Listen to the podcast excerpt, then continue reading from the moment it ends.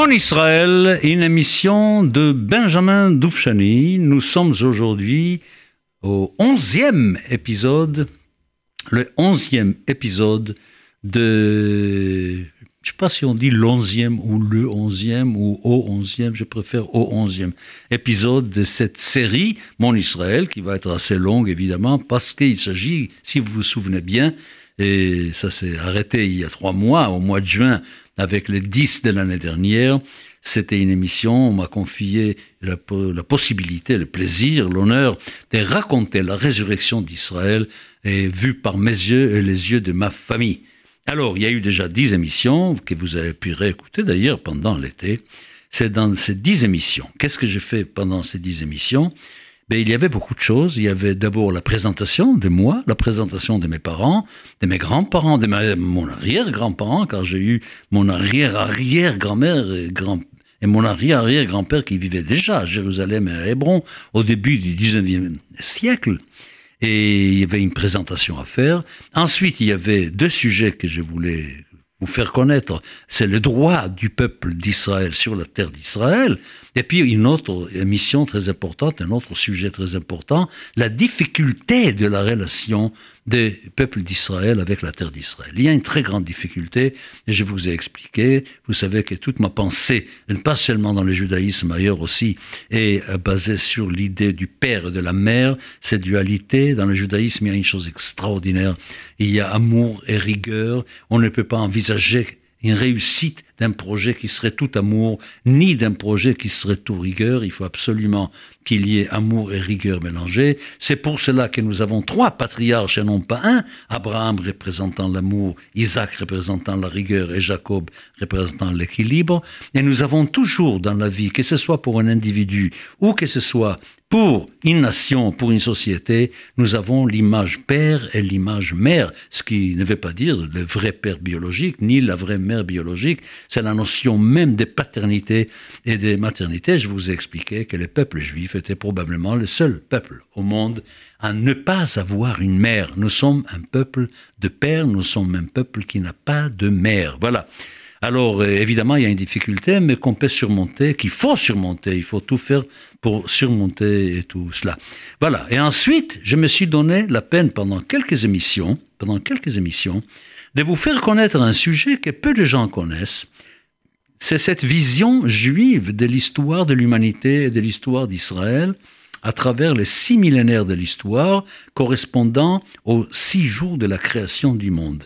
Alors dans Bereshit, dans les Genèse, nous avons dans le récit de la création, il y a six jours de création, premier chapitre, et puis en face de ces jours de la création, il y a six millénaires de l'histoire, et nos sages ont essayé de trouver des analogies entre les deux. Et il y en a, et c'est magnifique, c'est vraiment très très fort.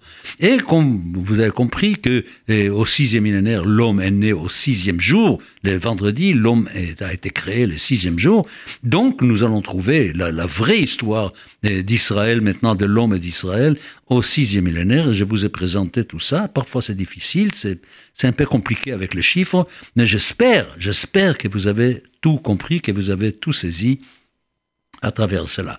Et nous avons terminé donc les, dix premières euh, émissions avec cela, et vous avez pu les écouter, comme je vous ai dit, pendant l'été, on a fait une rediffusion de cela. Bon, maintenant nous allons aborder une autre, une autre manière de voir la chose. Dans ce sixième millénaire, nous avons les couchers du soleil, 1240, nous avons minuit, 1490, nous avons le matin, 1740, nous avons midi, 1990. Voilà les années qui correspondent à cette journée qui fait mille ans, à cette journée qui fait mille ans. Et maintenant, je vais aborder les sujets à partir de minuit. Minuit, pourquoi minuit? Parce qu'avant minuit, c'est la chute vers l'obscurité totale. Vous savez qu'au début du sixième millénaire, le début absolu du sixième millénaire, c'est pas marrant, c'est pas très sympathique, car c'est les brûlements du Talmud en place des grèves, place de l'hôtel de ville à Paris. Maïmonide meurt, on brûle le Talmud, et ensuite, pendant 250 ans, ça va de plus en plus mal pour le peuple juif en diaspora, en exil. on les chasse d'ici et de là. En Espagne, bien avant l'expulsion des juifs d'Espagne, ça va très mal. Pendant plus d'un siècle, ils sont très mal, les juifs en Espagne, avant d'arriver à cette expulsion-là. Et quand nous arrivons, évidemment, quand nous arrivons enfin à 1490, donc 92, c'est tout, commence en 90 en réalité, exactement minuit. On peut dire que ça n'a jamais été aussi noir, que l'histoire juive n'a jamais été aussi triste et aussi noire. Ça va vraiment très très mal. Mais, mais, il y a à minuit quelque chose qui est très intéressant, c'est si c'est le sommet de l'obscurité, c'est aussi le début du retour de la lumière. C'est la sortie d'Égypte, ça a commencé un peu à minuit. C'est à minuit que Dieu a frappé les premiers-nés d'Égypte pour démarrer le processus de libération. Et bien on peut dire pareil que 1490, c'était un moment horrible d'obscurité, mais c'est peut-être aussi le début du retour de la lumière pour le peuple d'Israël. Et la lumière pour le peuple d'Israël, ça veut dire quoi? Ça veut dire quitter l'exil, quitter l'exil pour retourner sur sa terre, se rétablir en tant que nation, pour y réaliser la spiritualité qu'il faut réaliser une fois qu'on est réinstallé sur la terre d'Israël, au temps où on le fait. Vous savez, le judaïsme, c'est quelque chose qui doit évoluer. Comme toute tradition, il doit évoluer. Et il ne pouvait pas très bien évoluer pendant l'exil, c'était impossible. Et cette dispersion créait des situations pas favorables du tout à une évolution. Mais il fallait restructurer la nation d'Israël sur la terre d'Israël constituer un État-nation pour les peuples juifs pour pouvoir là-bas enfin commencer à réfléchir sérieusement sur l'innovation nécessaire pour faire du judaïsme la spiritualité du peuple juif et pourquoi pas du monde, de l'humanité, car nous avons une grande mission qu'on oublie parfois. Nous avons une très grande mission. Cette mission consiste tout simplement à apporter la parole de Dieu aux nations, à l'humanité entière. Si on nous nomme dans la Torah Mamlechet Kohanim, un royaume de prêtres, c'est pour indiquer bien que nous sommes les enseignants de la parole de Dieu. À qui enseignons-nous À toute l'humanité. Toute l'humanité. Nous jouons le rôle de Cohen, de même que dans le peuple d'Israël, il y a les Cohen, Lévi et Israël.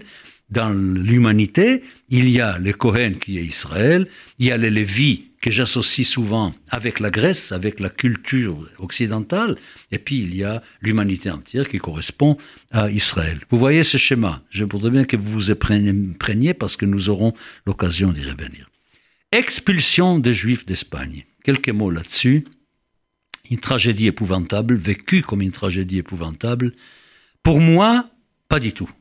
Pour moi, pas du tout. Comme j'ai dit tout à l'heure, je vois l'expulsion des Juifs d'Espagne comme le premier événement, comme la nuit, minuit en Égypte, de la sortie d'Égypte, comme l'événement qui va déclencher les mouvements du retour des, des Juifs vers la terre d'Israël. Si vous regardez une carte et vous voyez l'Espagne, et vous voyez que l'expulsion d'Espagne a envoyé les Juifs à travers le sud de l'Europe, à travers la France, à travers l'Italie, à travers les Balkans, à travers la Grèce, à travers la Turquie. Vers quoi? Vers Eretz Israël, vers la Palestine. Et puis de l'autre côté, vous pouvez regarder vers le sud. Nous sommes le Maroc, Maroc, Algérie, Tunisie, Libye, Égypte, hop, on remonte encore une fois. Et il y a ce mouvement en tenaille qui va se faire par les expulsés, par ceux qui sont expulsés d'Espagne.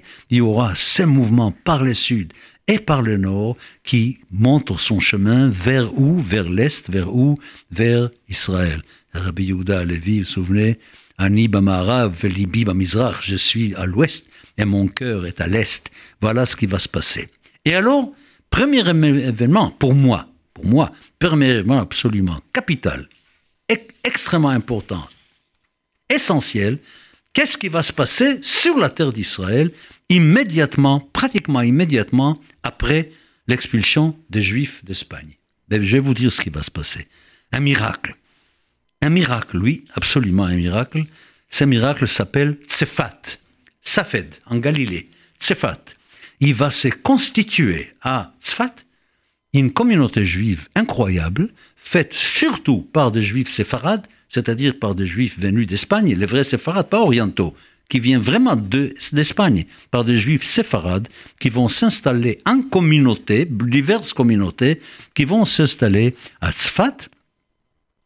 Il y aura des Ashkenazim qui vont se joindre à eux. Parmi ces Ashkenazim, évidemment, nous aurons l'occasion d'en parler, le Harizal, les Habits, oui, Yitzhak, Rabbi Yitzhak, Ashkenazi, Rabbi Yitzhak, les Harizal, qui, est un personnage énorme, immense, gigantesque dans la mystique juive et dans le judaïsme tout court, qui va jouer vraiment un rôle très important dans le mouvement du retour du peuple d'Israël vers la terre d'Israël. Et c'est la première fois, après, depuis les temps des Romains, depuis les temps des Bar que nous voyons une installation d'une vraie grande communauté juive sur la terre d'Israël, en, train de vivre localement cette expérience du retour vers la terre d'Israël. C'est incroyable. Alors un jour, en jouant un petit peu avec les lettres, etc., comme j'aime beaucoup vous faire, utiliser cette technique de l'hébreu de jouer avec les lettres pour trouver des sens parfois c'est plus qu'amusant, même très sérieux parfois, je regardais les mots tzfat et je me suis dit, ces trois lettres, Tzadi, Pei et Tav, à quoi peuvent correspondre ces trois lettres? Tzadi, tout de suite, c'est Tzionut, le sionisme, évidemment. Et puis Pei, Pei, c'est un mot très important, une lettre très importante qui est la première lettre du mot Peirouche. Tout le judaïsme est une affaire de Peirouchim, des commentaires. Les commentaires, c'est Peirouche. Alors nous avons dans les lettres Pei les mots Peirouche. Et puis Tav, pas besoin de chercher loin. Tav, c'est la Torah eh bien, j'ai pris l'habitude de lire ces miracles de Tzfat. Tzfat, Tzionut, Peirouche, Torah. Si vous voulez vraiment commenter la Torah, au moment où nous arrivons, de ces minuits de l'exil, un moment tragique dans l'histoire d'Israël, absolument tragique, c'est vraiment la le vrai commentaire de la Torah, c'est le sionisme.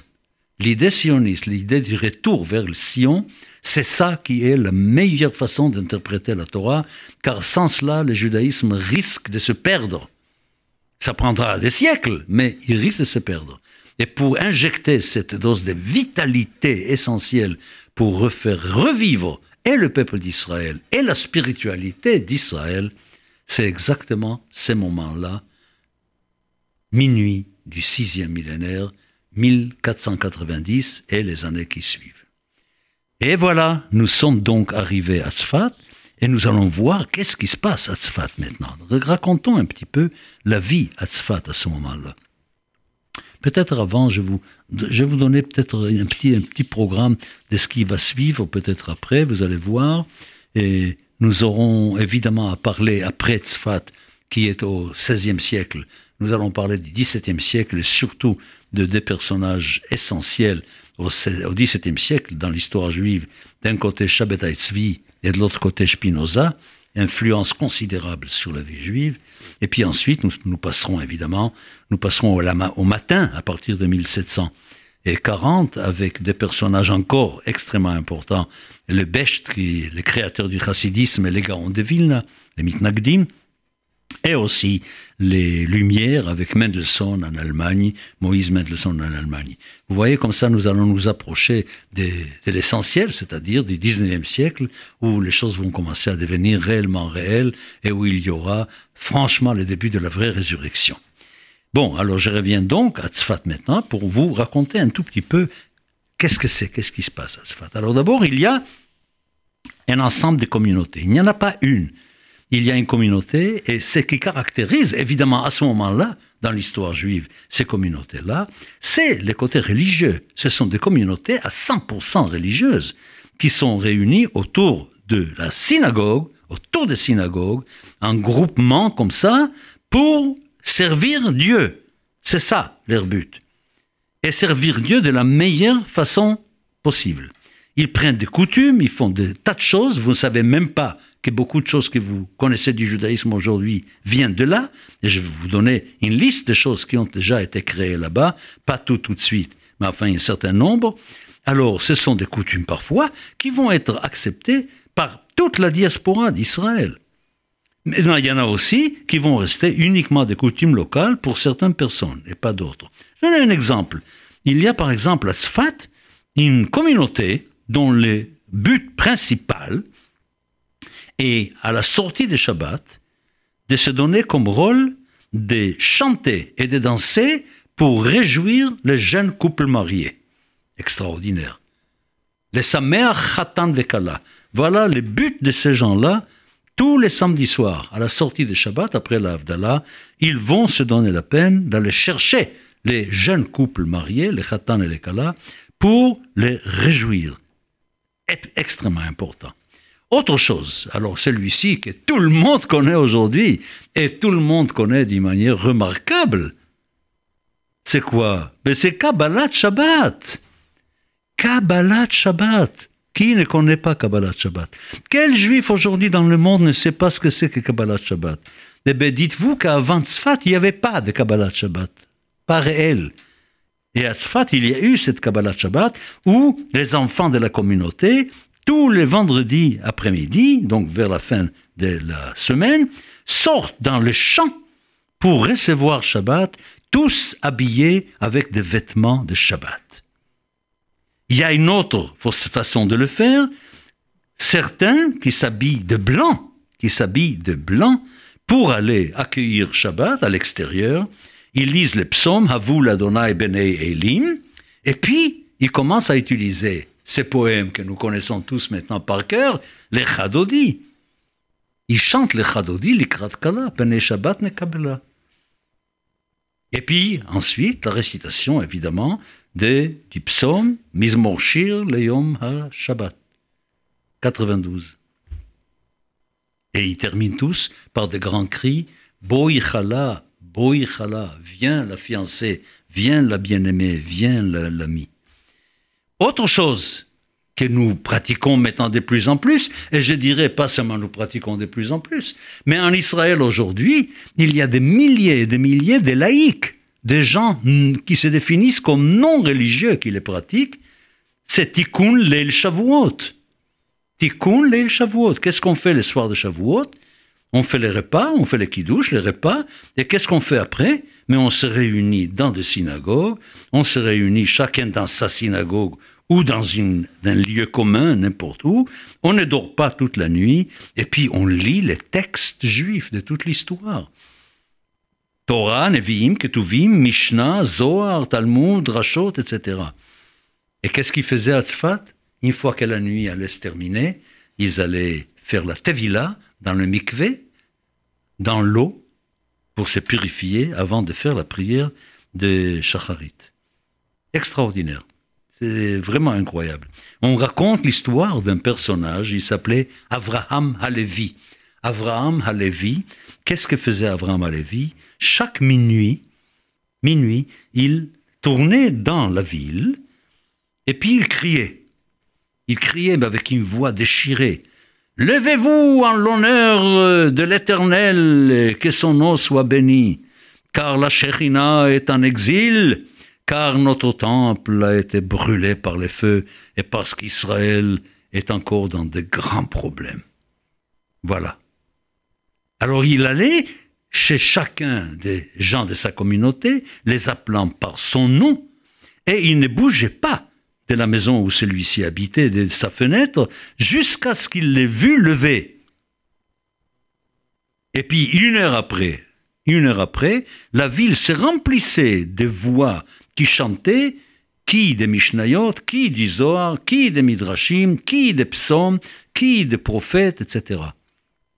Et puis il y avait des gens qui prenaient la parole pour parler, pour faire euh, tchouva, que les gens reviennent vers Dieu, pour essayer d'améliorer la situation du peuple juif qui était vraiment au fin fond de son exil. Ils se sentaient les portes les porte-drapeaux en quelque sorte. Ils étaient les premiers à revenir vivre sur la terre d'Israël. Extraordinaire. J'aurais voulu vivre à Tzfat à ce moment-là. Vraiment extraordinaire. Incroyable. Et puis ils avaient aussi une mode spéciale à Tzfat Je ne peux pas vous dire exactement, je ne comprends pas exactement de quoi il s'agit, mais c'était une mode des cheveux, les péotes, vous savez, les cheveux qui se trouvent devant l'oreille, qui se trouvent au-dessus de l'oreille ou devant l'oreille. Il y avait une manière spéciale de les couper et pour indiquer parfaitement bien qu'on n'est pas seulement juif, mais qu'on est des Sfat aussi. Et puis une autre coutume que nous connaissons moins bien aujourd'hui. Moi, je dois avouer, je connais très très bien parce que j'ai instauré un rituel ce jour-là pour qui veut. Yom Kippur Katan. Qu'est-ce que c'est Yom Kippur Katan? Yom Kippur Katan, c'est la veille de Rosh Chodesh, le 29e jour du mois lunaire. Tous les mois, au 29e jour du mois lunaire, c'est un jour spécial. Il y a quand même une chose à comprendre. C'est Yom Kippur Katan, veille de Rosh Chodesh, est vécu comme un jour triste. Yom Kippur lui-même est un jour heureux. Le terme Yom Kippur Katan est certainement en rapport avec le jeûne qu'on s'impose ce jour-là. C'est à cause du jeûne qu'on appelle ça Yom Kippur Katan. Parce que des points de vue de l'esprit de cette journée, ça n'a rien à voir avec Kippour, pour la simple raison, évidemment, que c'est une journée triste et que Kippour est une journée joyeuse. Mais il y a quand même quelque chose qui associe, c'est le pardon des péchés, Raparat Pesha, c'est-à-dire un moment de faire le bilan du mois. Comme le vendredi, vous verrez, je vous verrai la semaine prochaine, je vous raconterai la semaine prochaine comment ils vivaient vendredi soir dans ces communautés d'Esfat. Alors Yom Kippour Katan, pourquoi je dis que je le connais très très bien? Au moment de la guerre du Golfe, en 1991, quand j'ai, sous l'influence des CNN, où on montrait ce qui, ce qui arrivait à Tel Aviv, à toute la terre au même moment, j'ai pensé brusquement que c'est vrai que les Juifs ne font pas leur prière en même temps. On fait jamais la prière en même temps, puisque à Jérusalem, à New York, on fait pas Shacharit au même moment, on fait pas Shabbat, on commence pas Shabbat au même moment, etc. Et j'ai dit, pourquoi ne pas faire quelque chose qui unirait tous les Juifs de la terre au même moment? Et c'est là où j'avais proposé de faire une fois par mois, une fois par mois, et à 5 heures du matin, GMT, car c'est le seul moment, la seule heure où tous les Juifs de la terre se trouvent à la même date, à la même date. Vous savez, c'est important à comprendre hein, que pour trouver que tous les Juifs se trouvent à la même date, il faut il y a une heure précise. C'est pas n'importe quand, c'est 5 heures GMT. Tous les Juifs au même moment et se mettre debout, se diriger vers Jérusalem pour lire les psaumes. Et 122, qui est le psaume de Jérusalem. J'ai proposé ça. Et à la radio, pendant quelques temps, tous les, tous les mois, un séjour de Yom Kippur Katan que j'ai choisi pour indiquer bien le mois, Yom Kippur Katan, c'était une façon de regarder Jérusalem en citant le psaume 122 et pour associer tous les juifs dans une prière au même moment. La onzième, le onzième épisode donc de Mon Israël se termine là. Nous allons reprendre notre histoire de ce miracle de Tzfat mercredi prochain. À mercredi prochain.